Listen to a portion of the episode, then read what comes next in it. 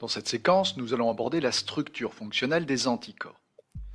Les anticorps sont des molécules de la famille des immunoglobulines.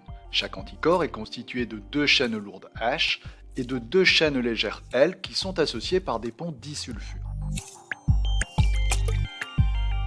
Les chaînes lourdes et légères sont toutes constituées d'une partie constante dont la séquence d'acides aminés est commune à tous les anticorps et d'une partie variable dont la séquence d'acides aminés est spécifique de chaque anticorps.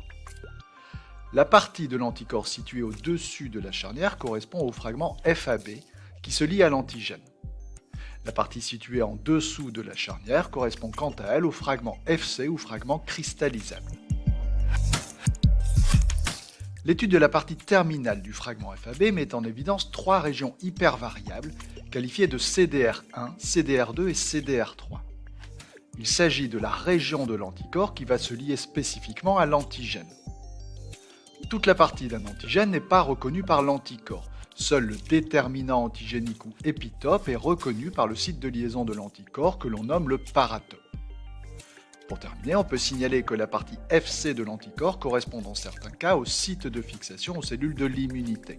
En effet, l'anticorps peut se fixer par exemple sur les macrophages afin de faciliter la phagocytose dans un processus qualifié d'opsonisation, ou encore sur les mastocytes à l'origine de la dégranulation d'histamine caractéristique des réactions allergiques.